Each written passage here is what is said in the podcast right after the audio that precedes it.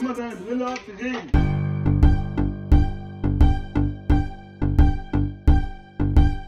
Gonzo Podcast.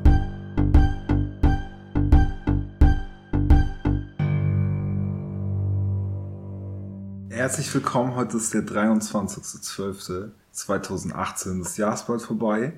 Morgen ist Weihnachten. Mein Name ist Zuck Reynolds. Und ich bin Jaden von Herpen und wir sind der Gonzo Podcast. Äh, Das erste Thema ist Mad Dog Matters. Ich, ich war für Trump vor der Wahl. Unter anderem deswegen, weil er gesagt hat, dass er Mad Dog Mattis zum Verteidigungsminister macht. Ich dachte, mit dem als Verteidigungsminister kann nicht so viel Scheiße passieren. Jetzt passiert richtig viel Scheiße und Mad Dog Mattis tritt deswegen zurück. Ja, der ist hoch respektiert, zum einen in der Regierung, zum anderen ausnahmsweise auch von den Trump-Anhängern, was so ein bisschen komisch ist, weil ich glaube, ich glaube, das ist auch so eine Zerreißprobe, ähm, weil jemand geht, der von allen Seiten respektiert wird. Und ähm, ja, der immer eine klare Meinung dazu hatte, der immer pro NATO, ähm, pro äh, Einsatz in Syrien und ähm, ja, der eigentlich so sehr aufgeräumt wirkte der. Und als hätte er auch wirklich irgendwie so ein bisschen minimalen Einfluss auf Trump und ähm, als wäre es auch jemand so, der Kritik äußern kann, ohne dass Trump ihn sofort rauskicken kann. Aber das ist jetzt so ein bisschen so, na, ja, Zeitenwende, ne? Das war auch die Ansage von Trump vorher, eigentlich, dass er auf diese Experten hören wird. So, ne? So, so militärisch äh, holt er sich den besten Mann und hört darauf, was der sagt. Ja. Und Mattis war halt äh, nicht nur bei den beiden ähm, angesehen, also Regierung und Trump-Anhänger, sondern auch bei den Soldaten. Ja. Äh, Richtig doll so. Ja, also alles, was Trump macht, äh, muss man ja auch immer unter dem Aspekt ähm, betrachten, okay, warum nutzt das Putin? Aber in dem Fall ist völlig klar, warum Putin Trump befohlen hat, seine Truppen aus Syrien abzuziehen. Und Da aus Afghanistan. Oh Gott, Und aus dem Irak. das ist richtig krass. Das ist so, wenn man die, diese Theorie zugrunde legt, dass Putin so das alles steuert, dass Trump eine Handpuppe von Putin ist, dann könnte man denken, okay, vielleicht ist es jetzt gerade mit den Ermittlungen und so so am eskalieren, so kurz vor Ende von Trumps Leben in Freiheit und allem, Dass Putin das noch schnell dass raushauen Putin muss. jetzt nochmal eben so per Knopfdruck die drei Kriege gewinnt. also, okay, in Syrien gewinnt er, aber in Afghanistan und auch im Irak wird ein Machtvakuum dadurch entstehen, was die Russen, glaube ich, als verlässlicher Partner im Nahen Osten gerne bereit sind zu füllen. Immer hart umkämpfte Kampfzone war das äh, in Afghanistan.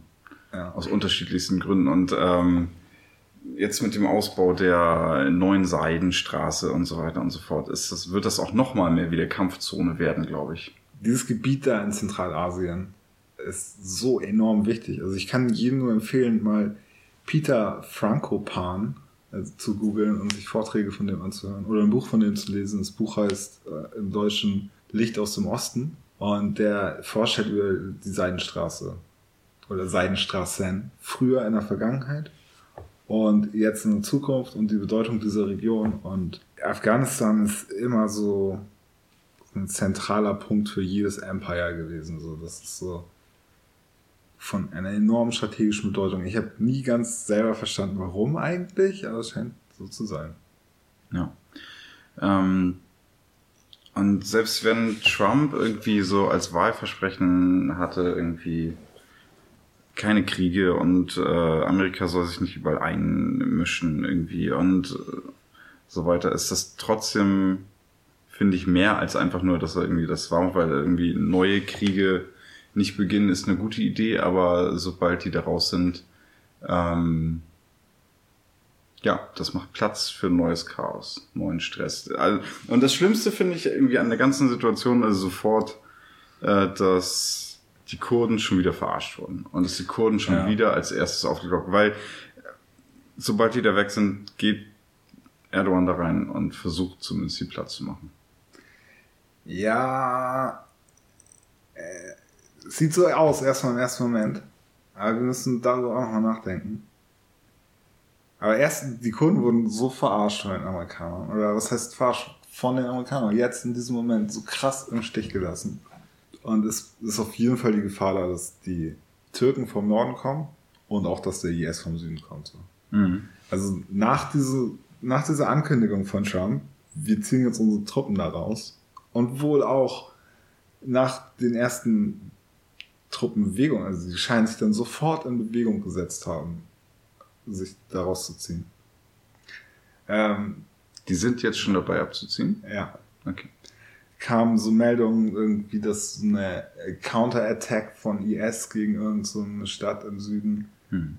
ähm, unter Lufteinsätzen von der ähm, Koalition abgewehrt wurde oder dass es zu Gefechten kam und dass die internationale Koalition gegen IS da Luftangriffe gegen diese Counter-Attack geflogen hat. Also das ist nicht so, dass der IS besiegt ist und da ist nichts mehr. Da Absolut nicht, ne? Sind wohl noch so um die 35.000 Kämpfer unter Waffen vom IS.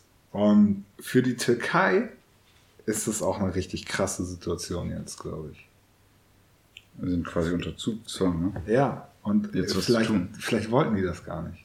Vielleicht war Erdogans Plan, äh, in zwei, drei Monaten ist wieder so eine Wahl in der Türkei. Irgendwie keine so wichtige, aber schon irgendwie so mit so regionalen Machtverhältnissen, die da verteilt werden. Und um da ordentlich zu gewinnen, hat das wohl gemacht wie in den Wahlen davor, dass er so einen militärischen Konflikt irgendwie provoziert. Hat sich vielleicht gedacht, okay, die Amerikaner stehen ja, die Amerikaner gehen da nicht weg. Er hat dann so ein Feindbild, Amerika, kann er schön rumstenkern, kann vielleicht so ein bisschen Stress machen irgendwie. Und das würde für ihn gut aussehen. Jetzt gehen die Amerikaner da weg. Und was will Erdogan jetzt machen? Da einmarschieren in dem SDF-Gebiet, also in dem JPG-Gebiet der Kurden, die wahrscheinlich einen Haufen guter Antitank-Waffen da haben. Also so Panzerabwehrraketen, die zahlenmäßig äh, nicht schwach sind, die krasses amerikanisches Kriegsgerät bekommen haben über die letzten Jahre, die das Gebiet da kennen, die voll unter Waffen stehen und im Training sind und in Action sind. Ich sehe aber keinen großen Unterschied zu Afrin und Afrin haben die Türken erschreckend schnell eingenommen. Und ja, aber in Afrin hat sich die JPG zurückgezogen, um die Bevölkerung zu schützen. Das werden ja, weiß nicht, wie die reagieren in den anderen Kurdengebieten. Dann können sie sich nicht mehr zurückziehen, glaube ich irgendwo hin. Und äh, da sind auch noch Franzosen, ne? Also sind jetzt Franzosen, nicht viele, nur so ein paar Special Forces und so. Alles, was ich gehört habe, ist, dass Macron jetzt Truppen hinschicken will. In dem Maße, wie der vorher Amerikaner war. Ah, das ist krass. Ich glaube, die ähm, Franzosen können das. Ich glaube, die französische Fremdenlegion alleine kann das. Ich glaube, es wird doch die sein. Und ja, wenn Erdogan da jetzt einmarschieren will, solange da noch keine Franzosen sind, ist heikel. Die Türkei ist wirtschaftlich auch so am Arsch. Und die kann sich das eigentlich nicht leisten. Es gibt gerade neue Proteste, ne?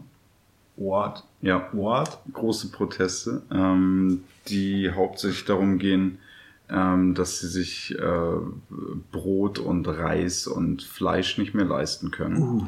Ähm, und zwar äh, auch in hart äh, Erdogan ähm, besetzten Gebieten eigentlich. Und ähm, bis jetzt wird da noch nicht so arg gegen vorgegangen. Ähm, da gab es auch so Parallelen quasi, die gezogen wurden von außen, auch wenn es überhaupt nichts damit zu tun hat, aber ähm, auch mit den äh, Gelbwesten-Protesten wurde das verglichen, so ist halt echt viele Leute sind, die da auf die Straße gehen und äh, protestieren. Und naja, so hat das Ganze auch angefangen in der Türkei, der ganze Terror, der ganze Stress. Ne? Heftig. Das mhm. wusste ich nicht. Also einer der Gründe, warum Erdogan immer so erfolgreich war, war, dass es der Türkei wirtschaftlich sehr viel besser ging als vor Erdogan. Und wenn die sich jetzt kein Brot mehr leisten können, dann ist der, glaube ich, sehr schnell in seiner Macht bedroht. Und ich glaube auch nicht, dass man sich in der Türkei so, so lange irgendwie an der Macht halten kann, wenn das Volk so aufsteht oder so. Ich glaube, die sind da sehr schnell dabei, ihre Führer zu köpfen, zu hängen oder aus dem Land zu treiben. Ja, und so ein Protest wegen freiheitlicher Rechte oder irgendwas, äh, ähm, das sind immer nur bestimmte Gruppen. Aber wenn alle, auch seine Anhänger, sich kein Brot und Tee und Fleisch leisten können, das ist ein anderer Schnack. Ja. Ja, also das ist doch nicht so wegen idealen Werten auf die Straße gehen, sondern wegen Verzweiflung. Ja.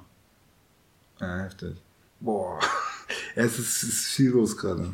Und die, Russland ist ja auch noch in Syrien. Und Russland hat, hat kein Interesse daran, dass die Türkei noch mehr Teile von Syrien in ihre Gewalt bringt. Auch vor allem so Teile, die schon strategisch wichtig sind, weil da Öl ist. Was ich an der amerikanischen Entscheidung auch richtig irrational finde, weil die Amerikaner sitzen gerade da, wo die Ölfelder sind. Und da einfach abzuziehen, ist, ist nicht sehr amerikanisch. Nee, finde ich auch.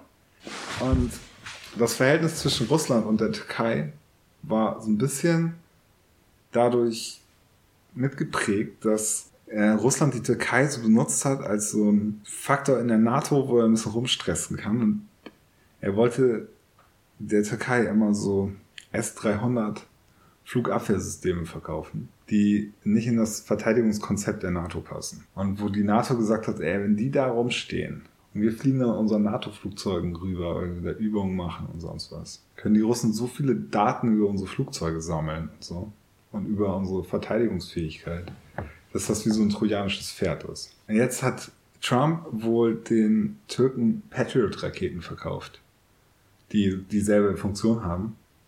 Und das bedeutet, dass die Türkei ihren Deal mit Russland aufkündigen wird. Und ich kann mir nicht vorstellen, dass Putin äh, das so einfach so schluckt. Ich kann mir nicht vorstellen, dass Putin ein Interesse daran hat, dass oder es zulassen wird, dass die Türkei da in Syrien einmarschiert. Und ich kann mir nicht vorstellen, dass Erdogan, jetzt wo die Amis da weg sind, innenpolitisch aus dieser Situation rauskommt, dass er gesagt hat, er wird einmarschieren. Das wäre ja fast eine gute Lösung dann, wenn die Franzosen da einmarschieren würden. Ähm, aber ich finde auch zum Beispiel gar nicht so uninteressant, wenn die Amis aus dem Irak ihre Truppen abziehen. Das war ja nun mal immer hart britisches Gebiet eigentlich. Und ähm, bleiben die Briten dann da? Ich glaube, der Irak wird dann iranisch. Sind Wahrscheinlich. Da, sind da britische Truppen im Irak? Warum denn nicht? Sie haben es doch mit erobert. Sie wollen noch mit. Auch Öl haben. Ja, genau. Sie wollten auch, weiß ich nicht. Bin ich jetzt einfach so mal von ausgegangen. Ja. Jamie wird es mir nachgoogeln. Also ich habe nichts gehört von solchen Truppen im Irak, deswegen würde mich das stark wundern. Okay, Wikipedia sagt, es sind 400 britische Soldaten. Das ist nicht viel. Das ist ähnlich das wie ist so deutsche Beratertruppen. Berater, ja. Hm. ja, ich bin gespannt, wie schnell die, die, die ähm, Franzosen es jetzt schaffen, da wirklich Truppen hinzustellen in Syrien und wie die anderen äh, Europäer darauf reagieren. Mhm. Weil eigentlich müsste man jetzt sagen, ey, hier Frankreich, gut von euch, dass ihr das macht, äh, wir unterstützen euch dabei. Warum müsste man das sagen? Finde ich nicht. Also wenn man es nicht macht, ne? wir profitieren ja auch davon, wenn da, da französische Truppen stehen. Ja. So, das ist ja so allgemeine äh, politische Haltung in ganz Europa, denke ich, dass es schlecht ist, dass die Amis da abziehen, dass es gut ist, wenn da irgendwelche westlichen Truppen stehen. Wenn die Franzosen das machen, dann müssen wir ihnen entweder direkt dabei helfen oder das in irgendeiner anderen politischen Entscheidung. Es muss wahrscheinlich relativ zahlen. schnell gehen, dass sie sagen so, okay, wir gehen dann da jetzt hin. Ansonsten äh, würde ich Macron ja auch zutrauen, dass er eher so europäische Lösungen sucht. Irgendwie, dass man sagt, okay, Europa geht da rein. Aber wenn die Amis da jetzt wirklich tatsächlich in ihre Autos steigen und zur Grenze fahren oder zu den Flugplätzen, die sie da haben und wegfliegen, dann müssen da jetzt sofort Leute hin. Ich glaube, die französische Fremdlegion kann das. Die kann sofort sich dahin verlegen. Ähm, wir würden ja mitkommen, aber wir haben leider keine Armee. wir haben leider keine Flugzeuge. Sorry. Ne? Auch wie wenig Eurofighter wir haben, Alter, die flugfähig sind, Alter. Das ist so unter aller Sau. Was ich gerade meinte ne, mit äh, Mad Dog Mattis, dass er so angesehen ist bei der Truppe, das haben wir, glaube ich, bei uns nicht so, oder? Die Situation. Nee. Dass unsere so Verteidigungsministerin irgendwie eine Rückhalt in der Bundeswehrtruppe gibt. Nee, und die haben auch gerade ihren Verteidigungsetat um 10% erhöht, die Amis, und äh, wir nicht. Also ich denke, man muss mehr Geld für Verteidigung ausgeben und in Deutschland. Aber ich, ich habe nicht den Eindruck, dass wir in einer Welt leben, die friedlicher wird gerade. Nee, er ist leider keine Mehrheit für noch. Oder auch, ich habe nicht den Eindruck, dass wir in einer Welt leben, die kalkulierbar ist. Mhm. Und wenn du in einer unkalkulierbaren Welt lebst, musst du vorbereitet sein auf solche Sachen.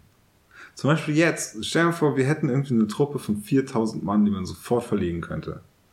Dann könnten wir darüber nachdenken, ob wir dieses Problem jetzt lösen, was da in Syrien auftaucht. Ja. Wir haben diese Truppe aber nicht und können deswegen darüber nicht nachdenken. Und können nur bei den Franzosen anrufen und sagen, ja, bitte macht das mal. So, wir können das gerade nicht. Ja. Und dann muss man auch einen höheren Preis dafür zahlen, als wenn man sagen würde, ja, okay, könnt ihr das machen? Notfalls machen wir das, aber ähm, wenn ihr das macht, kriegt ihr das und das von uns. Spannendes Thema ist. Gespannt, Ja, das wird auch so die ähm, Thematik, was so Gaslieferungen ähm, angeht aus den iranischen Feldern, beziehungsweise ähm,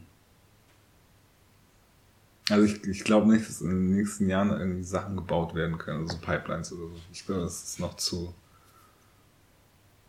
volatil da unten. Aber wieso, aber die Amis sind doch die einzigen, die da irgendwie groß gegen waren, oder? Assad ist dafür, Putin ist dafür. die Iraner sind dafür. Die Europäer nehmen, glaube ich, auch gerne billiges Gas.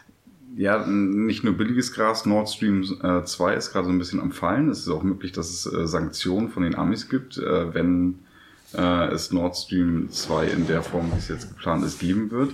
Ähm, alle unsere europäischen Partner sind irgendwie echt skeptisch und panisch fast, was Nord Stream 2 angeht. Ja, Europa gasabhängig zu machen von Russland ist auch nicht so. Naja, also es ist Russland entweder über den Iran oder über die Ostsee. Ich weiß nicht. Ähm, Warum ist hat trotzdem Russland Russland. das ganze Gas?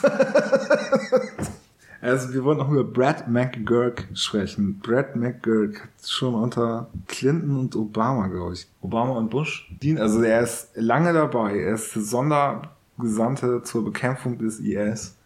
Ich sehe ihn immer wieder mit Army Boots durch Nordsyrien stapft oder mit irgendwelchen Peschmerga-Kämpfern im Nordirak Tee trinkt. Ähm, der organisiert das da alles. Ist so Diplomat, glaube ich, in so einer Hauptrolle, aber auch so Koordinator und Manager. Und kennt sich sehr gut aus in der Region, ist super vernetzt. Äh, hält sich, glaube ich, oft nicht unweit der Frontlinie auf. Und ist ein sehr guter Mann, glaube ich. Und der ist heute zurückgetreten. Auch weil die Entscheidung so katastrophal ist. Und auch so seine, seine, ganze Arbeit der letzten Jahre einfach so pff, zunichte macht. Ja.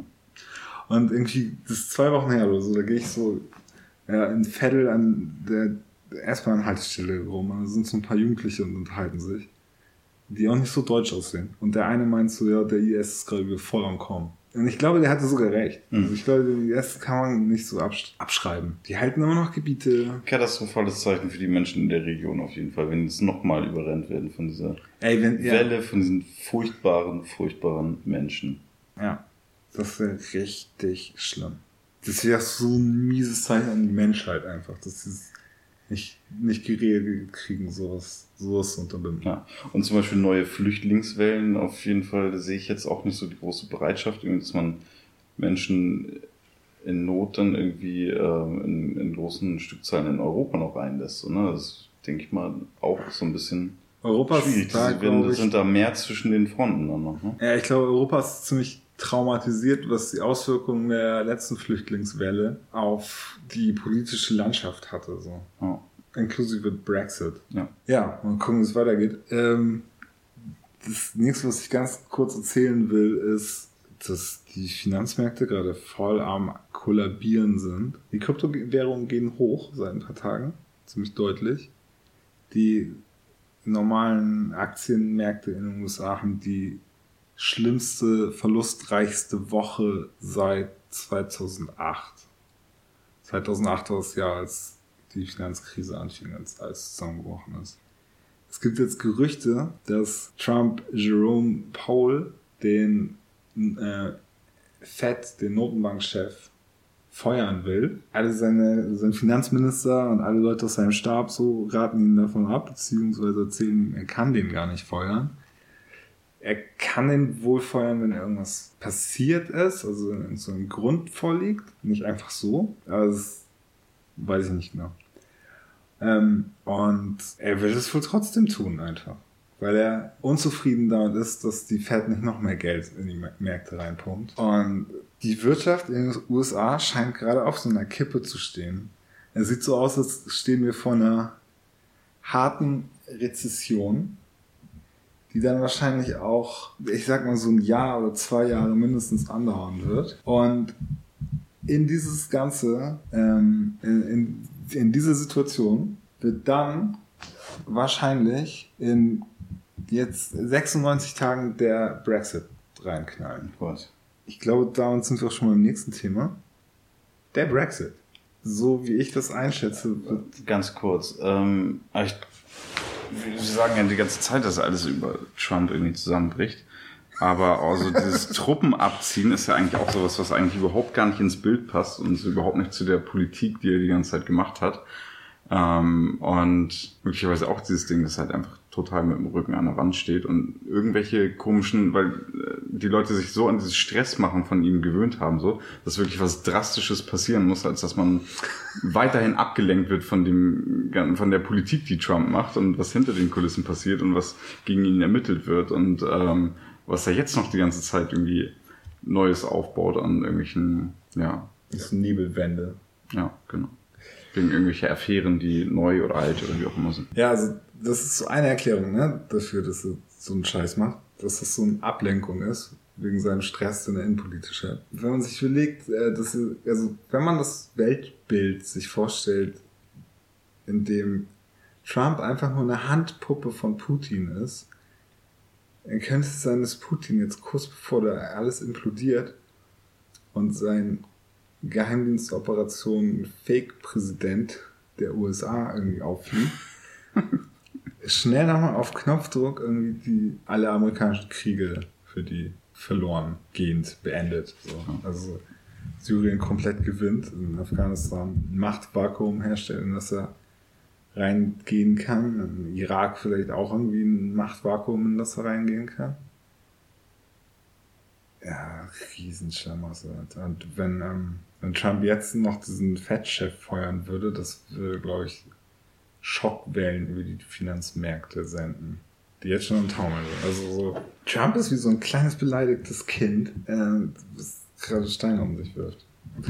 Und die haben da auch so einen Shutdown jetzt gerade, ne? Ja. Also sie können sich nicht auf einen Haushaltsplan einigen, weil Trump irgendwie so. Hast du das Design gesehen von der Mauer, das er bauen will? Hm, Nicht das Neueste, ne? So Stahlstreben, also so viele, Stahlpfähle, die hochgehen, ziemlich, ziemlich hoch und oben spitz sind Hm. und dann einfach so nebeneinander stehen. Also Aber so sieht der Zaun jetzt schon aus, oder was? Teilweise ja, ich glaube, die Spitzen oben sind neu. so. also ich habe das in den Kommentaren Und, und. Haie mit Lasern? Ich weiß nicht. Das sehr komisch, dass die sich dass sie drei Jahre gebraucht haben, um auf dieses Design zu kommen. Ich kann mir nicht vorstellen, dass sie so viel Stahl haben, das so zu bauen. Beziehungsweise, dass die Stahlpreise am Ende dann noch einigermaßen bezahlbar sind. Äh, ja, auch wegen der äh, Sonderzölle, ne? Ist es teurer. Oh Mann, Alter. Ja, diese, die Russland-Ermittlungen, die haben jetzt den einen Typ, Cohn, also verurteilt, wegen einer Straftat, zu der Trump ihn angestiftet haben soll. Also, ne, so illegale Wahlkampffinanzierung ist die Straftat. Ja. Ja, Weil er halt das Schweigegeld an Stormy Daniels geschickt hat. Und er hat ausgesagt, dass Trump ihm das befohlen hat, also dass er ihn angestiftet hat. Das heißt, Trump ist mitschuldig an dieser Straftat. Es gibt eine Zeugenaussage gegen Trump, die von jeder Jury als verlässlich eingestuft werden wird. Und eigentlich, ich kann mir keinen anderen Ausgang davon vorstellen, als der, dass Trump dafür ins Gefängnis. Vielleicht verzögert, vielleicht erst nach seiner Präsidentschaft. Ich, ich kann mir nichts mehr vorstellen, dass er deswegen nicht ins Gefängnis gehen wird. Und das ist irgendwie nur eine von sieben, äh, von 76 Ermittlungen, die gerade so in seinem Umfeld um ihn kreisen. Wenn dem so wäre, dann müsste auch Amerika komplett irgendwie seine Politik diesbezüglich ändern, weil eigentlich es immer so war, ja, man kann Präsidenten aus dem Amt jagen oder auch andere Sachen tun, aber danach ist wieder alles gut. Ähm, amerikanische Präsidenten werden erschossen, ja, das passiert manchmal. aber die gehen nicht ins Gefängnis. Das ist so Common Sense, oder? Ja, aber du kannst von den Ausgängen vergangener Ereignisse nicht mit Sicherheit auf die Ausgänge zukünftiger Ereignisse schließen. Alles, was gerade passiert, ist neu. So eine Situation wie jetzt. Ja, das stimmt, aber ich hatte halt irgendwie auch letztens, hatte ich dir erzählt, irgendwie in so einer Doku, irgendwie so eine äh, Mitarbeiterin äh, vom Weißen Haus, äh, irgendwie so ein lustiges Zitat aus so einer Doku gesehen, irgendwie, die meinte jetzt so seit Nixon unter jedem äh, Präsidenten gearbeitet, auch unter Trump und sie meinte so, ja, nix nur viel krasser. viel, viel kaputter. Woraufhin ich mich sehr viel mit äh, Nixon beschäftigen musste. So, aber der läuft halt auch noch frei rum. Ne? Das ist aber war bei Nixon so eine äh, polarisierte Hälfte der Bevölkerung gegen ihn, wie jetzt bei Trump? Ja, die Amis sind immer so. Das nicht mit den Russen koaliert. So. Das stimmt, ja. Das ist so. Ich glaube, das kann man sich in Deutschland auch nicht so richtig vorstellen wie sehr die Amis gegen Russen sind.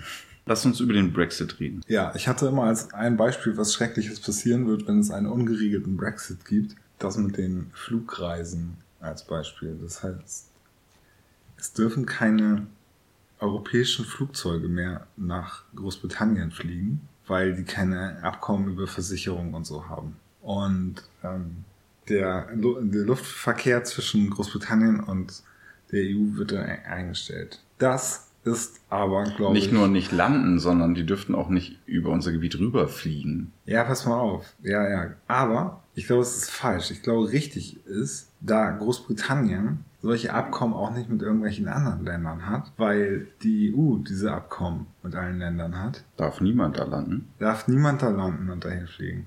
Und die dürfen nirgendwo rüberfliegen. Ich glaube, es gibt dann keinen Flugverkehr mehr mit Großbritannien. Also äh, die, die, Europäer, die Europäer haben sich da gerade abgesichert. Ne? Also das ist eins der ersten Sachen, die die jetzt beschlossen haben. Okay, wir gehen davon aus, dass es tatsächlich dieses komische Brexit-Dings da geben wird und äh, britische Flugzeuge können hier abfliegen und landen und äh, in der Hoffnung, dass die Briten ähnliches entscheiden. Bei einem Hard Brexit. Ja.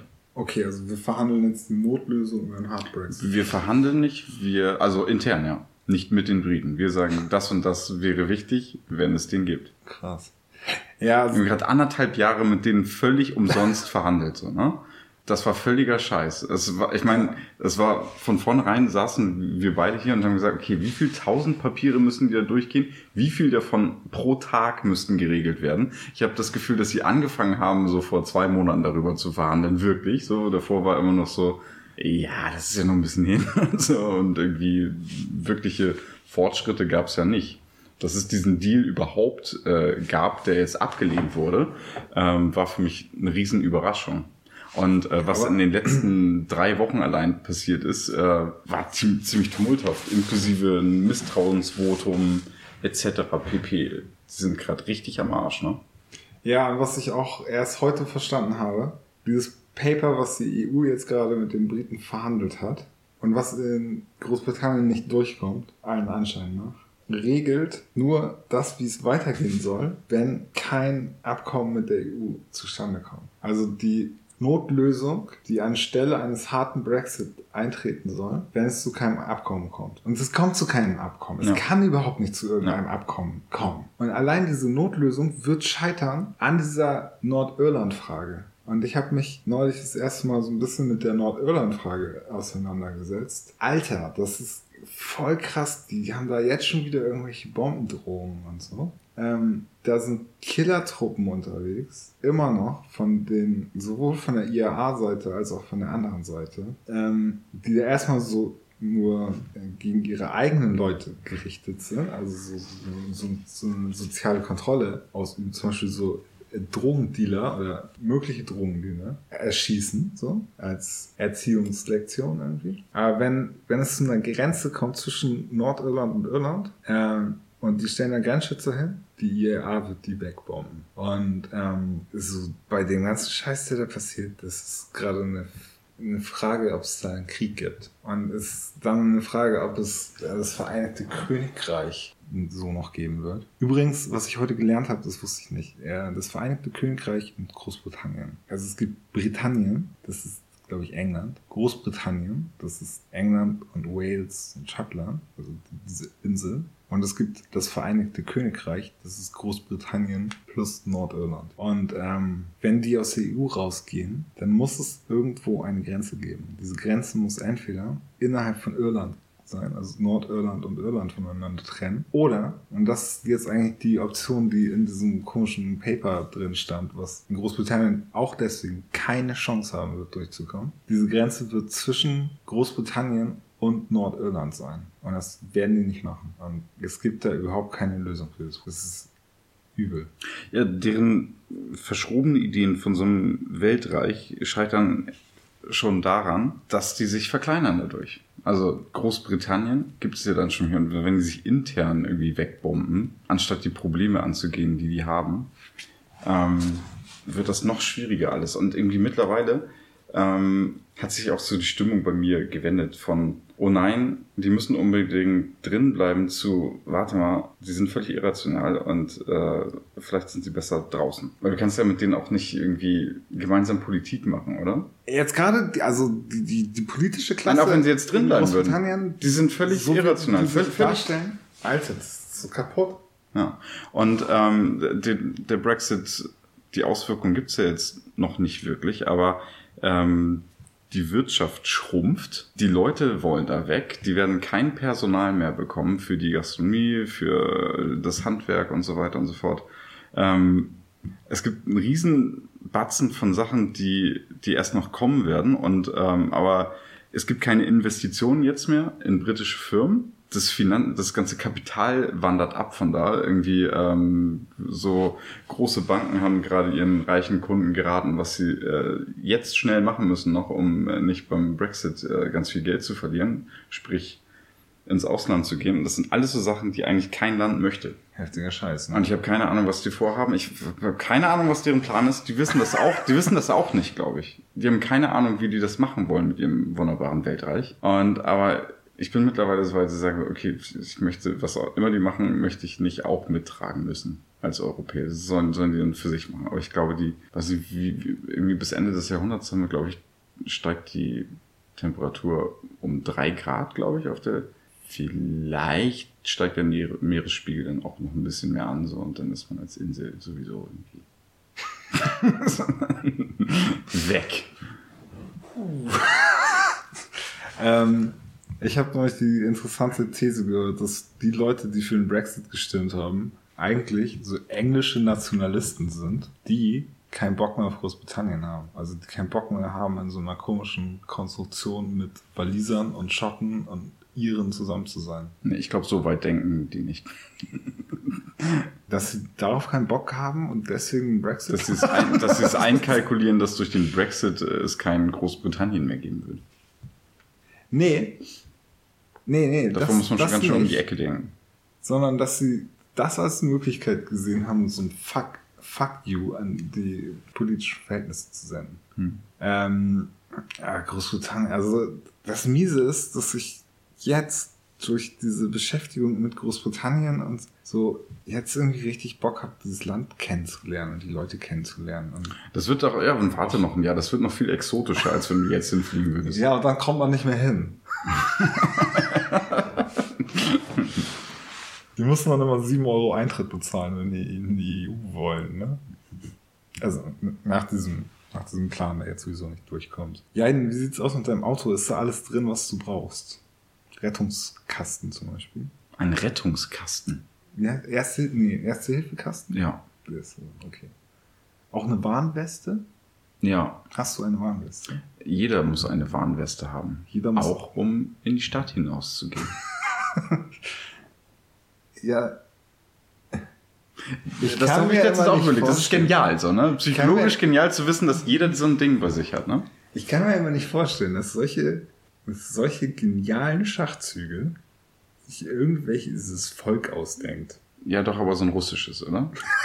Es, es, es waren wieder mal russische wieder mal Geheimdienstvolk. Vor allen Dingen, weil es ja kein, ähm, weil es ja keine Köpfe gibt bei den Gelbwesten. Ja, es gibt Keine offiziellen. so ein bisschen so. Es gibt so Facebook-Gruppen, die so Initialzündungen waren dafür. Da gibt es natürlich so die Gruppenadministratoren und so. Aber es ist schon eine sehr dezentrale, ein dezentrales Movement. Ja. Und es, es hat, glaube ich, Potenzial, so überzugreifen. Ja, ich möchte mal ein erfundenes Wort nochmal sagen, weil ich fand das gut. Europäischer Frühling. Der europäische Frühling. Aber, Klingt viel weniger hakelig als Gelbwesten-Protest-Dingsbums. ja, Gelb-Westen-Protest-Dings-Bums hört sich nicht gut an, gebe ich dir recht. Der europäische Frühling. Ja, das Ding ist, es ist gerade Winter. Ja. Meinst du, die halten sich so lange? Nee, in ähm, Frankreich sind die total auf dem ähm, absteigenden Ast. ich Auch fand das ein bisschen gruselig. Ich, wir wollen ein Jahr, wollte ich gerade sagen. Das Problem ist halt einfach so, dass wir eigentlich kein Verschwörungspodcast sind, nicht so richtig doll und eigentlich ja auch noch warten müssten bis Folge 23, bis wir richtig raushauen können. Aber das war schon komisch, oder? Mit dem Terroranschlag in, wo war das? In, Straßburg. in Straßburg, ja. Das war merkwürdig. Ja, Das, der Zeitpunkt war echt praktisch für Macron. So auf dem Höhepunkt der Gelbwesten-Proteste. oh, pass auf, ey, das ist jetzt eine Verschwörungstheorie von mir und sie stimmt nicht, ja. Aber stell dir mal vor, die französische Polizei hat diesen Attentäter, von dem sie wusste, das ist ein Gefährder und der macht irgendeinen Scheiß und hat Handgranaten bei sich zu Hause, jetzt so unter Druck gesetzt mit, ey, wir wissen gerade, er ist nicht zu Hause, stürmt mal die Wohnung von ihm und sagt, ihr wollt ihn festnehmen. Dass er dann dachte, okay, es gibt jetzt kein Zurück mehr und alles, was er sich in seiner Fantasie ausgemalt hat, muss er jetzt machen. Ich glaube, es gibt unterschiedliche Wege, um jemanden zu so einem Anschlag zu drängen. Und es gibt halt auch einfach Leute, die vom deutschen Verfassungsschutz irgendwo hingefahren werden, um irgendwas zu machen. Also, mh, das ist alles sehr, sehr undurchschaubar und man kann da viel Rätsel raten. Und deswegen ist es ja auch so witzig, weil könnte alles stimmen, könnte alles falsch sein. Aber es war schon für Macron zu so einem. Ey, Vielleicht hat sie das kurz in den Arsch gerettet. Ja, Aber also vielleicht- die Medien haben dann über was anderes berichtet. Und jetzt irgendwie eine Woche später ist es auf, jeden, auf einmal nicht mehr so ein großes Thema. Aber was ich bei diesem Anschlag auffallend fand, so irgendwie in der Wahrnehmung war, früher waren Terroranschläge in Europa ein super krasses Thema. Und Leute haben darüber gesprochen und es halte irgendwie nach und so. Und jetzt geht das so unter im allgemeinen Nachrichtenrauschen. Mhm. Und mich persönlich, also ich habe mich sehr für Terrorismus interessiert die letzten Jahre. Viele Jahre, also schon echt schon lange. Und jetzt ich höre so, ja, es gibt einen IS-Anschlag auf dem Weihnachtsmarkt und ein paar Tote und dies, da, aber es ist überhaupt nicht interessant. Und es ist überhaupt nicht, Das ist Normalität es ist geworden. nicht, äh, es ist nicht emotional. Es löst keine Emotionen aus. Das, das ist Normalität geworden. Was übrigens auch eine äh, riesige Versicherung gegen Terrorismus ist. Das Gefährliche am Terrorismus ist ja nicht, dass sechs Leute sterben, weil sechs Leute sterben auch bei irgendeinem unglücklichen Autounfall auf der A7 oder so. Ähm, das Gefährliche am Terrorismus ist, dass Leute dann so hyperkrass darauf reagieren und irgendwelche neuen Gesetze erlassen, die Freiheiten abschaffen und so. Und jetzt gerade habe ich den Eindruck, das passiert überhaupt nicht. Es ist überhaupt keine Resonanz mehr.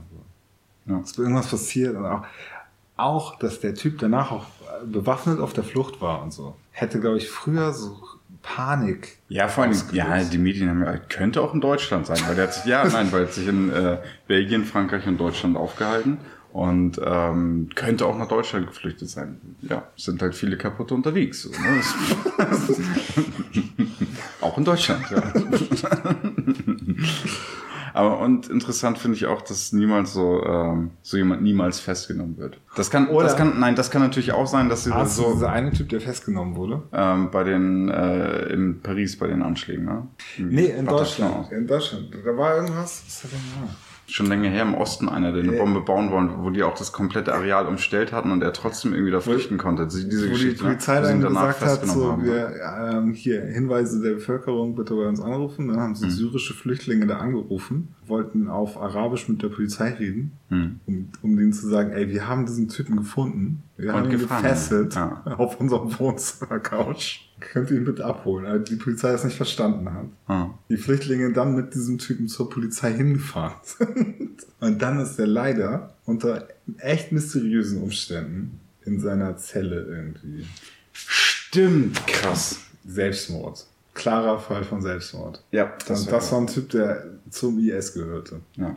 Also sie sind auf jeden Fall nie so irgendwie vernehmungstüchtig mit einem Mikrofon vor der Nase dann irgendwie so in so einem in so einem Gerichtssaal oder so, wo jetzt irgendwie irgendjemand ihm irgendeine Frage stellen könnte. Ja, oder in so einem Gefängnis, wo auch mal ein Reporter ihn hätte besuchen können oder so. Ja, Ja, wobei äh, nach diesen ähm, Anschlägen in Paris, Bataclan, USW, einen davon haben die gepackt. Und der ist in irgendeinem fiesen französischen Gefängnis jetzt. ja äh, wir haben in der Nähe davon so ein Ferienhaus und wir fahren immer in diesem Gefängnis vorbei. Das ist ein hochgesichertes Gefängnis für, nur für Islamisten. Ne? Das ist richtig krass. Zeug. Der Nähe von Toulouse irgendwo. Okay. Aber was ist mit Sarah Wagenknecht? Äh, die ruft dazu auf, äh, in die Hauptstadt zu fahren und so eine Warnweste anzuziehen und mit ihr zusammen vor dem Bundestag zu stehen und zu demonstrieren. Ist das so? Ja. Alter, die ist, Die ist richtig fertig. kaputt. Wer auch dazu aufruft oder wer das schon macht, wer sogar schon so seinen Verein, irgendwie seinen eingetragenen Verein irgendwie zu irgendwas mit Gelbwesten umbenannt hat, sind so Reichsbürger. So völlig fertige Reichsbürger im Osten. Die, äh, ich habe so einen Aufruf von denen gesehen, dass man sich erheben soll, weil die wohl jede Woche irgendwie in eine Demo machen. Aber jetzt, die eine Woche durften sie das nicht, weil da Weihnachtsmarkt war. Und das ist eine, ein Eingriff in ihr Grundrecht. Das kann man nicht akzeptieren und deswegen müssen jetzt alle Revolutionen in Deutschland machen. Nee, also, ähm, Sarah Wagenknecht ruft dazu aus. Das, das finde ich schlimm. Echt. Ja, sollte ein deutscher Politiker nicht, oder? Als Parlamentarier geht man nicht mit so einer behinderten Weste auf die Straße und ruft irgendwelche Leute dazu auf. Und äh, wenn man mal sieht, was äh, daraus resultiert ist, ich glaube, es gab sogar Tote, auf jeden Fall ganz viel Stress, ganz viel verletzte Menschen und äh, der Triumphbogen hat gebrannt, was ich echt äh, krass fand. So. Und äh, mehrere Tage, ich weiß nicht, ob es jetzt wieder eröffnet ist, aber du konntest dir nicht angucken, die haben den Eiffelturm geschlossen und so weiter und so fort. Ich weiß nicht, ob es unbedingt wie gesagt, so ein gutes Vorbild ist. Andererseits haben die damit auch äh, wirklich äh, Sachen zurückgedreht, ne? Irgendwie, die über den, also gegen den Willen des Volkes gemacht wurden, also irgendwie Ökosteuer und so weiter und so fort, Benzinsteuer extrem hoch und so. Was ich beeindruckend fand, war so ein Video, wo so ein Reporter irgendwie da rumläuft zwischen den Gelbwesten und so ein Typ fragt, ähm, warum er demonstriert. Und der Typ innerhalb von so 30 Sekunden oder so so eine sehr klare Antwort gibt, was alles falsch läuft im europäischen Bankensystem und warum Frankreich da gerade irgendwie ausgenutzt wird. Und es hart auf den Punkt bringt. Eigentlich denken so, okay, alles, was er sagt, ist richtig. so. Aber viele Leute, die da rumlaufen, sind halt voll die Vollidioten und machen nur Stress und wollen Apple-Läden beklauen. Und viele, die rumlaufen, sind extrem rechts. Viele, die rumlaufen, sind extrem links. Also es gibt da, das ich, ich glaube, das Einzige, was sie verbindet, ist so die Unzufriedenheit gerade. Also es gibt keine von denen geforderte Lösung, glaube ich, die irgendwie so Konsens hat bei denen. Und ich habe ein Video gesehen, das fand ich super. Man sieht eine Hand von jemandem auf dem Balkon, in der Hand eine Zigarette, der Typ raucht und der Typ ist auch der, der filmt. Und die Kamera schwenkt so runter zu so einem anderen Balkon und dann sieht man so, wie so eine nackte Frau nach vorne gebeugt ist, hinter ihr so ein Typ steht und sie fickt. Und sie so runterguckt und dann schwenkt die Kamera so runter auf die Straße und da ist Straßenschlacht. Und das ist sehr französisch. Ja, Sex. gutes Video. Zigaretten. Revolution. Äh, nochmal, ich, mein Gedächtnis ist nicht so gut, aber ich finde es nochmal wirklich beeindruckend, wie stabil Deutschland ist und wie sicher Deutschland ist. Ja. Mit dem ganzen Scheiß, was wir die letzten, also seit 2015 hier durchgemacht haben, bin ich richtig froh, dass das nicht noch mehr eskaliert ist, als es eskaliert ist. Und ähm, in der politischen Landschaft hat das ganz viel geändert, aber eigentlich nicht im Sicherheitsgefühl oder in der tatsächlichen Sicherheit. Die Kriminalität geht runter. Das muss man sich mal vorstellen so. Ja.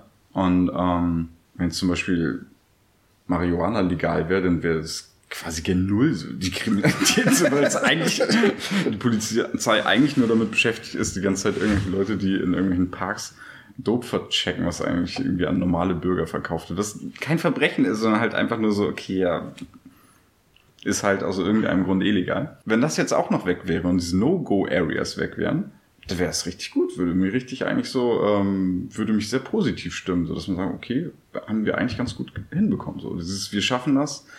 Ähm, also es gibt immer noch ganz, ganz viele Punkte, die an dem äh, Satz kaputt und noch nicht so eingetroffen sind, aber im Endeffekt voll cool, oder? Also diese ganze Panik hat zwar auch tatsächlich viele Gesetzesänderungen bewirkt und auch irgendwie ja ein, Umdenken in der Politik, aber im Endeffekt geht es uns super gut und wir sind super safe und alles ist flauschig. Ja, äh, mit der traurigen Einschränkung, dass diese ganze Migrationswelle wahrscheinlich eine Hauptgrund dafür war, dass es einen Brexit geben wird und dass der wiederum schlechte Implikationen für Europa hat. Naja, aber, aber vielleicht, ja, das ist vielleicht auch unsere Interpretation. Zum einen ist es so, dass ähm, die ähm, UKIP-Leute massiv Stimmung gemacht haben gegen Ausländer, aber gegen Polen und gegen Bulgaren, gegen Leute, die für die da die Drecksarbeit machen. Ja.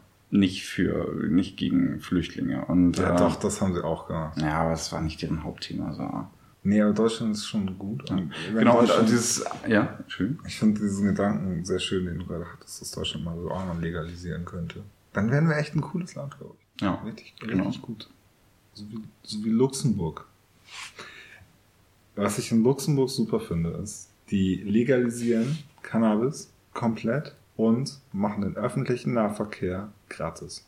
Ja. Und, man hat das Gefühl, dass es nicht machen so, weil das so eine komische ähm, Hippie-Nation ist, wo Leute kom komische irgendwie so Haremshosen tragen möchten und Rasterzöpfe haben, sondern einfach nur, weil es völlig irrational ist und es keine Gründe gibt, dass es illegal ist und äh, man das nicht legalisieren sollte, weil man unbedingt ganz viel kiffen möchte, sondern einfach nur, weil man es dürfen möchte.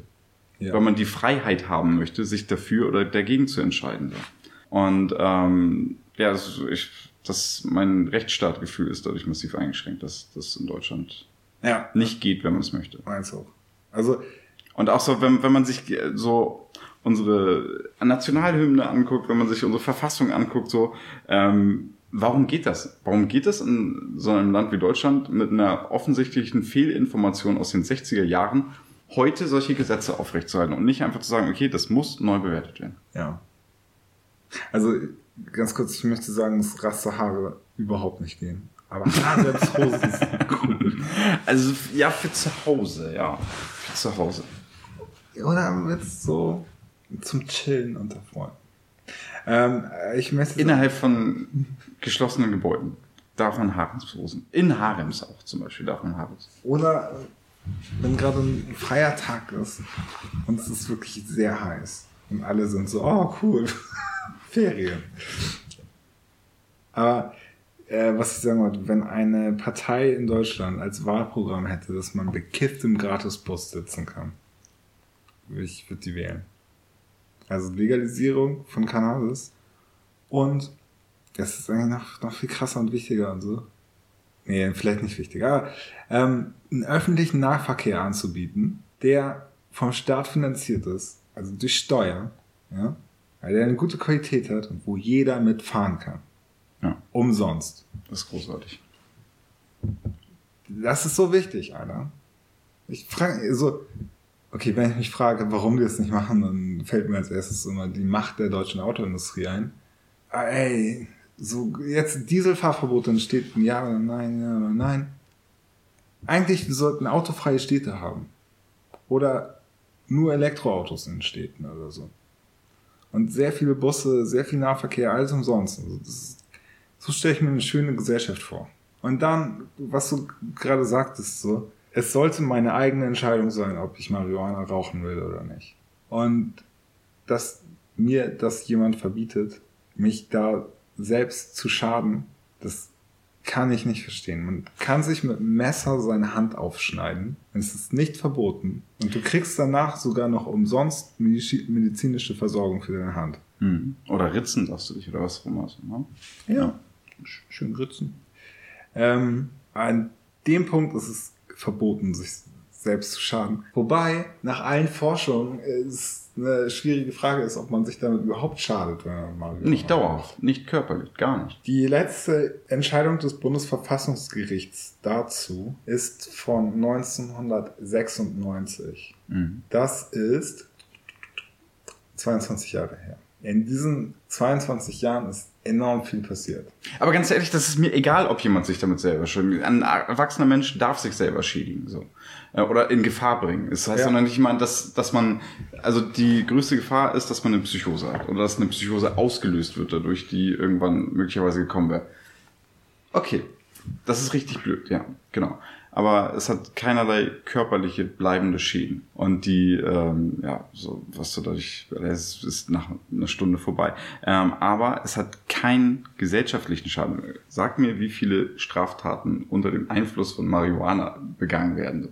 Und ähm, sag mir, wie viele Leute, äh, andere Leute dadurch verletzen oder äh, ins Krankenhaus bringen. Und dann, dann sag mir, was die Krankenkassen bezahlen müssen, weil Leute irgendwie ähm, ja, so, so hart äh, Cannabis äh, fixen, immer jeden Tag sich ganz viel Cannabis spritzen, dass sie halt äh, ja nicht lebensfähig sind und deswegen ähm, irgendwie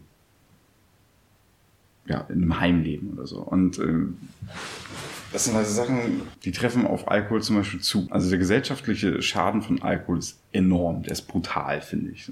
Der ist bei Cannabis nicht messbar, außer dass Leute ins Gefängnis gehen oder verletzt werden, ähm, dadurch, dass sie mit irgendwelchen Kriminellen zu tun haben. Wenn man einen Joint raucht und äh, den, also man raucht Joints anders als Zigaretten, man inhaliert tiefer und hält es länger in der Lunge und so. Das gefährlichste und gesundheitsschädlichste am Jointrauchen ist der Tabak, der da drin ist. Und das ist der Stoff, der legal ist. Ja. Aber was ich eigentlich gerade sagen wollte mit dieser letzten Entscheidung vom Bundesverfassungsgericht 2000, äh, 1996, jetzt gerade macht der Deutsche Handverbund eine Weihnachtsspendenaktion. Man kann dem Geld spenden und von dem Geld bereiten die Klagen vor dem Bundesverfassungsgericht. Und das ist deren großes Projekt für 2019. Und ich kann mir vorstellen, dass diese Klage dann dazu führt, dass es in Deutschland nicht mehr verboten sein darf. Ein Großteil der Juristen ist pro Legalisierung. Und Die meisten Stra Strafrechtsprofessoren dieser Republik haben das unterschrieben, dass das legalisiert werden muss. Ja, mal ganz abgesehen vom, äh, von der Polizei. So, die Polizei ist sowieso hart dafür, weil die müssen die ganze Zeit äh, die Leute verfolgen, die sie eigentlich beschützen sollen und können dafür Leute nicht äh, verfolgen, die tatsächlich eine Bedrohung für dieses Land sind. So. Und das ist irgendwie krank, oder? Ja. Wir brauchen nicht mehr Polizei. Und wir brauchen definitiv nicht mehr Polizei. Wir brauchen nur eine sinnvoll eingesetzte Polizei. Als ich ein Jugendlicher war und in meinem Umfeld viele Leute gekifft haben, für die war die Polizei immer so ein Feind. Das- Obwohl das alles liebe Menschen waren. So, da war jetzt keine, keine Gangster dabei oder so. Einfach nur so, also Kifferkinder so, ne? Achso, die, die waren liebe Menschen, ja. Ich dachte, du meinst jetzt die Polizei. Ja, die, also die Polizisten sind ja auch liebe Menschen eigentlich so, ne? Und die Kifferkinder ja auch. Und Also es gibt da eigentlich keinen Grund für Beef zwischen diesen beiden Gruppen.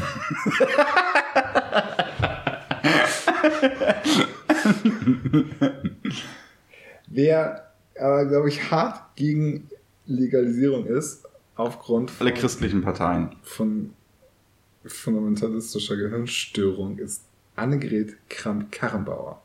Ja. Ich glaube, mit März wäre das sogar noch durchgegangen. Ja. Alle- Allein aus wirtschaftlichen Gründen. Äh, Annegret Kramp-Karrenbauer hat sich durchgesetzt.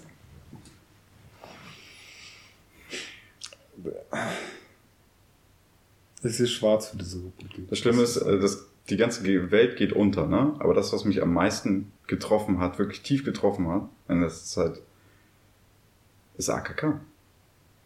Dass sie gewonnen hat und dass mir danach habe ich erst angefangen, wirklich mich mit der Frau zu beschäftigen, weil ich dachte so, die wird das eh nicht so, ne? Weil Ja, ich war mir so sicher, dass März es wird. Und es haben irgendwie, ich glaube, wenn, 16, oder wenn acht Delegierte anders gestimmt hätten, wäre März das geworden oder so. Von 1000, also ganz kleiner, ganz kleiner Teil. Ja. Und die Rede von März wurde allgemein als schwach gewertet und die von Annegret Karrenbauer als stark. Wobei, ich habe die beide gehört.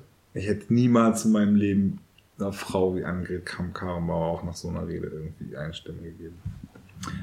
Ja, einerseits ja, andererseits ist er auch ein bisschen eine Wundertüte, das muss man auch ehrlich sagen. Er wirkt halt echt gestresst, wenn er vor Leuten reden muss. Der hat geschwitzt wie ein Sklave so, äh? Und Eigentlich nicht nur, nicht, nicht, nur, nicht nur bei der Veranstaltung, auch bei anderen Veranstaltungen davor.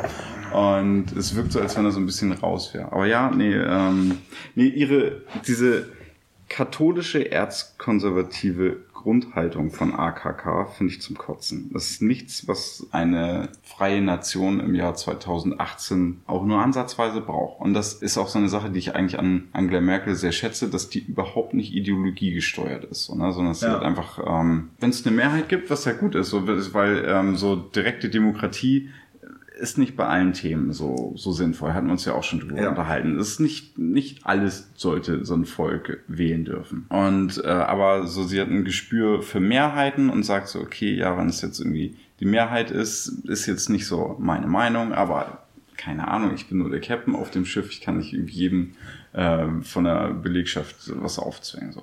Und das finde ich eigentlich ganz angenehm. Aber das geht nicht, wenn man das aus so religiöser, anal fixierter äh, so Begründung hat, dass, dass man sagt, okay, weil, weil ich so hart katholisch bin, möchte ich nicht, dass irgendwie Schwule heiraten. Kann man dafür oder dagegen sein, so, ist mir egal so, aber ähm, das ist anders, wenn man das aus einer religiösen, aus so einem religiösen Selbstverständnis raus Hast, entscheidet. hast du so einen Parteitag gesehen? Also die Reden von den einzelnen Kandidaten und dann danach die Befragung der Nein. Delegierten. an- Nein. Also die haben ihre Reden gehalten und danach saßen sie da und Delegierte konnten sich dann melden und dann Fragen stellen. Mussten immer sagen, an wen sie die Frage stellen. Und dann halt die Frage, äh, dann waren da, ich glaube, erstmal fünf Frauen oder so nacheinander, die die Fragen gestellt haben. Die haben die Fragen alle an Annegret Kramp-Karrenbauer gestellt. Irgendwann kam dann so ein Typ und hat die Fragen an alle drei Kandidaten gestellt. Äh, Da kam so ein richtig fertiger Typ und hat die gefragt, was ist eigentlich mit Lebensschutz? Und da, da habe ich gekotzt. Das ist schlimm, ne? Dass wir dieses Thema jetzt haben. Ja, echt. Das ist richtig schlimm. Aber auch eine Frau hat Annegret Kramp-Karrenbauer gefragt, ähm, was sie dafür tun will, um verloren gegangene Wähler zurückzuholen, die zu den Grünen gewechselt sind. Und sie fängt damit an zu zählen, dass die Bewahrung der Schöpfung für die CDU so wichtig sei. Ich Alles hör- an diesem Satz ist zum Kotzen. Und ja, das muss man nicht kommentieren. Ist, ich finde, das gehört, wenn sie an Gott glaubt, so, ne? Was ihr persönliches Problem ist, nicht meins. Das gehört in ihr Privatleben. So, es sollte nichts mit dem Management dieser Gesellschaft zu tun haben. Nichts. Gar nichts. Das kann sie gerne machen. Sie kann meinetwegen an Gott glauben. Aber es sollte nicht irgendwie die Gesellschaft beeinflussen. Und wenn sie für Umweltschutz ist, okay, das ist ein legitimer Punkt, aber Umweltschutz oder die, wenn man formuliert, die Umwelt zu schützen, ist das etwas völlig anderes als zu sagen, die Schöpfung zu bewahren. Das ist, ich möchte nicht, dass es solche Politiker gibt. nee, man sieht, was da passiert. 56 Prozent oder so eine ganze, die, nagel mich nicht auf die Zahl fest, aber so eine wirklich brutalst erschreckend hohe Zahl der Amerikaner denken, dass die Erde nicht älter als 10.000 Jahre ist. Äh, aufgrund so einem, äh, ja, evangelikalen Selbstverständnis. Und ich meine, das steht da halt drin, so, ne? Das steht halt in der Bibel drin. So. Das ist halt, und deswegen glauben die das auch. Und das ist nicht ähm, etwas, womit. Also deswegen sollte der Staat und Religion sollten komplett getrennt sein. Also es sind äh, zwei Sachen, die nichts miteinander zu tun haben dürfen. Und ich dachte auch eigentlich so, dass es so, ähm, dass wir eigentlich so einen Deal haben, so. Dass es nichts miteinander zu tun haben darf. ähm, Ja, Genau aus den Gründen. Und äh, ja, ich sehe das jetzt gerade kommen. Das schockiert mich. Und das ist eine Sache, die wir hier so lange nicht hatten, dass ich mich nicht dran erinnern kann. Also die heißt zwar äh, Christlich-Demokratische äh, Union und CSU macht sowas eher mal. Das finde ich immer sehr, sehr verstörend, wenn die mit irgendwelchem Jesus-Scheiß in die Politik reingehen oder irgendwelche Kreuze in Amtsstuben aufhängen oder so. Finde ich grundsätzlich vollkommen unangebracht. Hm. Und wenn das jetzt so Bundespolitik werden soll, Geht gar nicht. Ah, dann zieh ich mir auch eine gelbe Weste an, so. ja. was ich bei Annegret Kramp-Karrenbauer auch verstörend finde, ist, wann hat sie irgendwie eine Qualifikation bewiesen und was? Also sie ist Ministerpräsidentin von so einem Land, ich musste das erstmal googeln, da leben noch nicht einmal eine Million Menschen. Das ist so, also in meiner Nachbarschaft leben mehr. Ich kenne meinen Bürgermeister von der Stadtteil irgendwie auch nicht. Was, was kann diese Frau? Auch wenn sie redet, so, ne? Sie sagt nie, sie hat, glaube ich, überhaupt keinen Plan.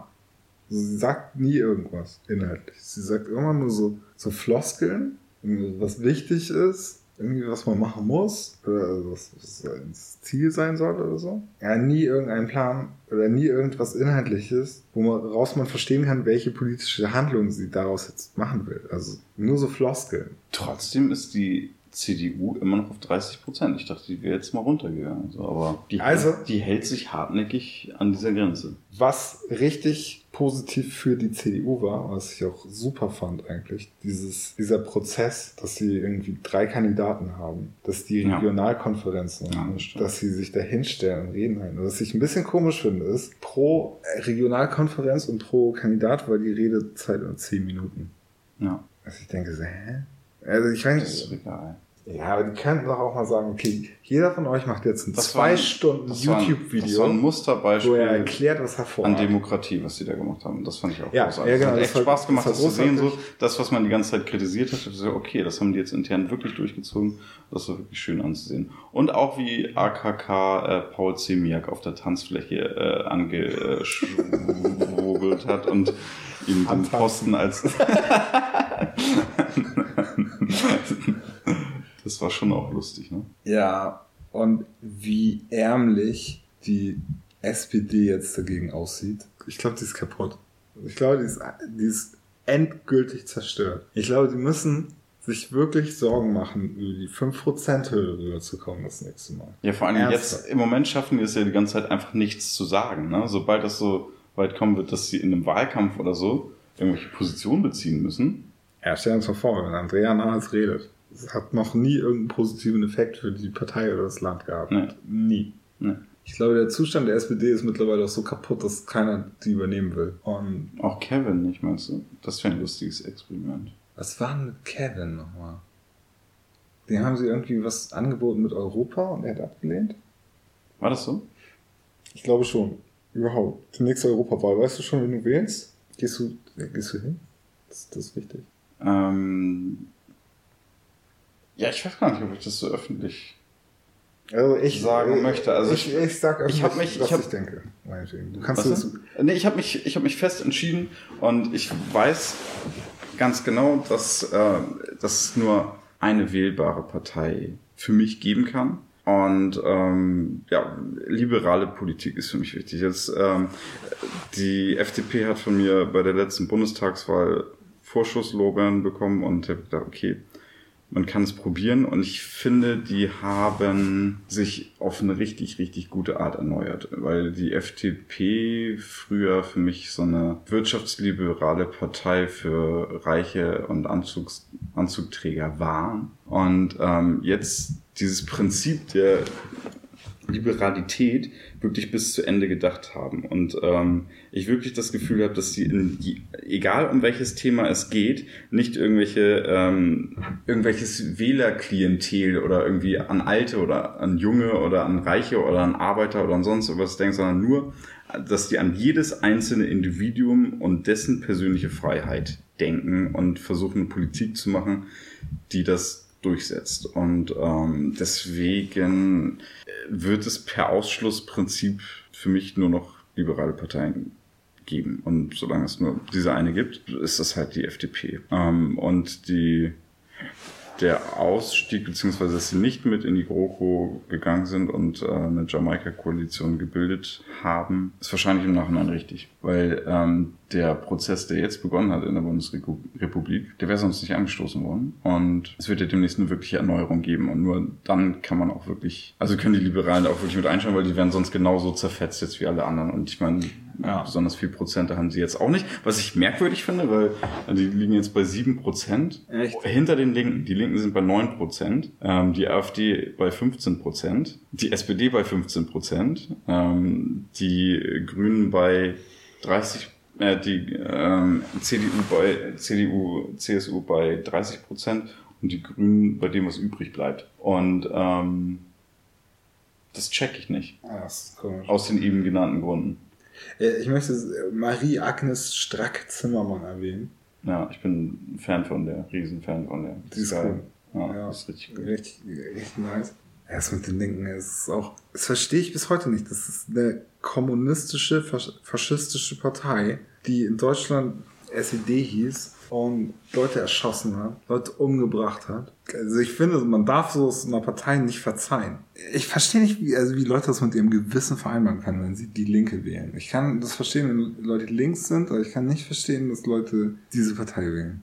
Und AfD kann ich auch nicht verstehen, weil das hirnlose Nazis sind, die meisten. Und die letzten da irgendwie wirtschaftsliberalen, wertkonservativen in der AfD, die machen die Augen dafür vorzu, dass das hauptsächlich Nazis sind. Und mit solchen Leuten will man nicht eine Partei haben, deswegen das geht auch gar nicht. Äh, was ich wahrscheinlich wählen werde, das habe ich vor längerer Zeit schon beschlossen, das für Europa zu wählen. Ich habe mich tierisch aufgeregt, als die SPD und ich glaube auch die CDU, äh, die, die, die deutschen Parteien, ähm, in der EU durchsetzen wollten, dass kleine Parteien irgendwie an so einer Prozenthürde scheitern sollen. Also die wollten Martin Sonneborn daraus haben und haben dann so eine Gesetzesänderung vorgeschlagen, die jetzt von der SPD innerhalb von Deutschlands nicht umgesetzt wird, obwohl sie das könnten und obwohl das ihr eigentlicher Plan war, weil die SPD Angst hat, dass sie dann selber an dieser Hürde scheitern wird. Und ähm, das regt mich in meinem Demokratieverständnis zu sehr auf.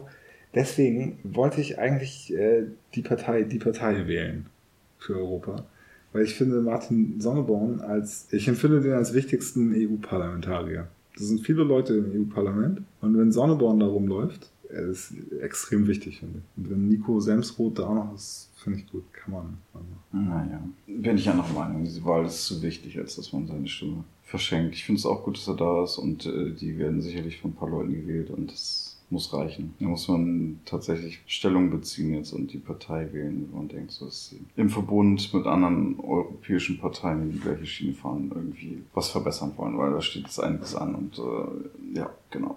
Satire ist wichtig, aber nicht so wichtig, als dass man da seine Stimme verschenkt. Ja, okay. Finde ich gut. Ich denke noch mal drüber nach. Und ähm, das war auch irgendwie meine große Hoffnung, dass ähm, Merz, wenn er Parteivorsitzender wird, dass er dann äh, einen starken Impuls für die Europawahl bringt. Und ähm, AKK hat überhaupt nichts mit, mit so Außenpolitik und Weltpolitik. die kommt erst im scheiß Saarland. Europa hat, und so, das ist nein, die voll ist schlimm. Kommunalpolitikerin. So, ne? Die hat keine Vision für die Welt. Nee. Aber ich kann mir auch vorstellen, dass Leute, die gewählt haben, weil sie denken, okay, diese Frau wird völlig überschätzt. Sobald Leute anfangen, so einen Fokus auf die zu legen und sich anzugucken, wie die eigentlich ist, wird sie in der Zeit, wo Angela Merkel noch Parteivorsitzende, äh, noch Kanzlerin ist, so abgesägt, dass wir danach selber irgendwie Chancen haben, irgendwas zu machen oder so. Also, Deswegen war dieses Hickhack danach auch so interessant, dass irgendwie Merz aufgefordert wurde, Verantwortung zu übernehmen. Er dann gesagt hat, ja, ich könnte ein Ministeramt irgendwie bekleiden und Angela Merkel dann sehr schnell sagte so, äh, nee, nee, nee, wir haben keins frei, wir können jetzt nicht gerade nie umstellen und so. Ähm, ich denke mal, der bleibt weiterhin in Stellung. Die warten jetzt alle bis AKK verkackt, oder? Ja, aber, Das ja, Gesicht von Schäuble, als äh, die alle gesehen haben, dass AKK gewinnt, guck's dir nochmal an. Okay, ja gut, mach ich. Dagegen hatte Merz fast Pokerface und dem ist schon alles aus dem Gesicht. Ähm, ich kann mir vorstellen, dass die CDU auch entweder richtig hart leiden wird an Frau AKK oder auch ein bisschen daran zerbricht. Ey. ja. Aber wir brauchen auch keine Volksparteien, wenn diese Volksparteien, die wir haben, sich nicht um das Volk kümmert, sondern über, um irgendwelche katholischen Thesen. So. Und überleg mal, Aber es ist zum Beispiel auch so, dass alles, was du eben gesagt hast, warum man gewisse Parteien nicht wählen kann, kann ich unterschreiben so. Und irgendwie der einzige Grund, weswegen man die, warum ich die CDU auf nie, niemals wählen kann so und auch noch nie gewählt habe, ist einfach so, dass es so eine christliche Partei ist. Ansonsten gibt es viele Sachen, wo ich mit denen übereinstimme. Aber genau das kann halt passieren, dass sie dann wirklich mal eine christliche Politik machen, was sie jetzt die ganze Zeit überhaupt gar nicht machen, so, was ich super fand, so. Ähm, aber das war für mich der Grund, weswegen das nicht ging, so zu Recht. Und ähm, bei den Grünen ist es so, ich kann sehr gut verstehen, warum irgendjemand die Grünen wählt. Es ist sehr, sehr klug eigentlich, die Grünen zu wählen, aber die haben halt irgendwie einige Punkte, wo ich sage so, die machen nicht so eine schlaue Politik in einiges. Aber es gibt wahrscheinlich keine perfekte Poli äh, Partei, so, aber ähm, ja, dieses generell irgendwie einem Sachen verbieten wollen oder Sachen extrem teuer machen und darüber Leuten irgendwas madig machen wollen. Also fünf Euro für einen Liter Sprit oder so. Das ist nicht die Art und Weise, wie, wie man Politik macht, so finde ich. Und auch so, das, das gleiche gilt für Vorschreiben von oben aus so einer Position heraus, die nicht unbedingt alles das gefällt mir gar nicht. Weise ist. Ähm, das gleiche gilt für ähm, so, wir müssen alle Kohlewerke jetzt abstellen so und alle Atomkraftwerke jetzt abstellen ähm, und nicht wirklich einen Plan haben oder keine Übergangsphase machen wollen. Also die die Leute überfordern sowas. Deswegen wundert es mich, dass deren ähm, deren Zahlen so hoch schießen, so dass sie in Umfragen so hoch äh, bewertet werden, so einfach, glaube ich, aus mangelnder Alternative, weil ja. mich über, die überfordern mich total mit ihren Thesen so. Ja. Das ist zu viel für mich. Ja, aber was doch richtig krass ist. Und äh, was ich sagen wollte, Entschuldigung, ganz kurz noch, weil zum Beispiel zu sagen, okay, die Kohle muss weg, ich bin der gleichen Meinung so, aber der Unterschied ist, dass man ähm, eine Alternative bringen. Du kannst nicht sagen, okay, die scheiß auf die Kohle, die Kohle muss weg und scheiß vor allen Dingen auf die Leute, die da wohnen. Man muss irgendwas anbieten, zum Beispiel Besser Cannabis-Anbau.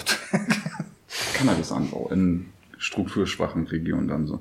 Und ähm, ja, nee, das ist die Sache, die mir nicht gefällt. Einfach so dieses so sehr extrem und ohne irgendwie wirklich Alternativen anzubieten. So, das gefällt mir gar nicht schön. Ja, was ich noch ganz sagen wollte, wo wir gerade über Energieversorgung und so reden die ganzen Windparks, die es jetzt so in Norddeutschland gibt, die wurden extrem subventioniert und können sich deswegen wirtschaftlich halten. Und diese Subventionen laufen irgendwie nächstes Jahr aus oder so und dann werden die reihenweise pleite gehen. Ja, der Plan ist eine neue Subventionswelle zu machen, aber man könnte ja neues äh, Windrad bauen, was irgendwie jetzt besser dran wäre ähm, und neue Subventionen dafür bekommen. So, ja, nee, genau. Das, das kommt nämlich noch dazu, nicht nur Sachen zu verbieten. Und das ist halt auch so ein grünen Ding, zu sagen, so, okay, Sachen subventionieren, die von, also die glauben überhaupt nicht an soziale Marktwirtschaft oder an Marktwirtschaft. Also so allgemein, allgemein so, ne? Irgendwie einfach nur so, ja. Das muss verboten werden und äh, es gibt dafür keine Alternative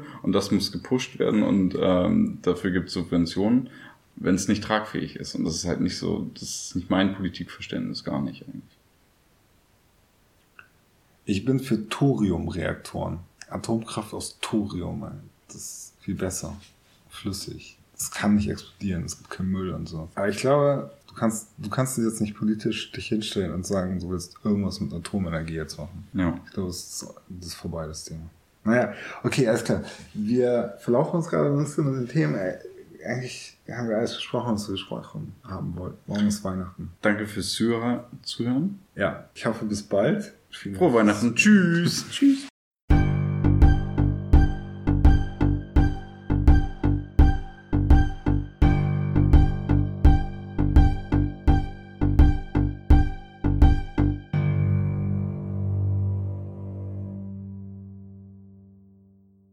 Stay woke, bitches.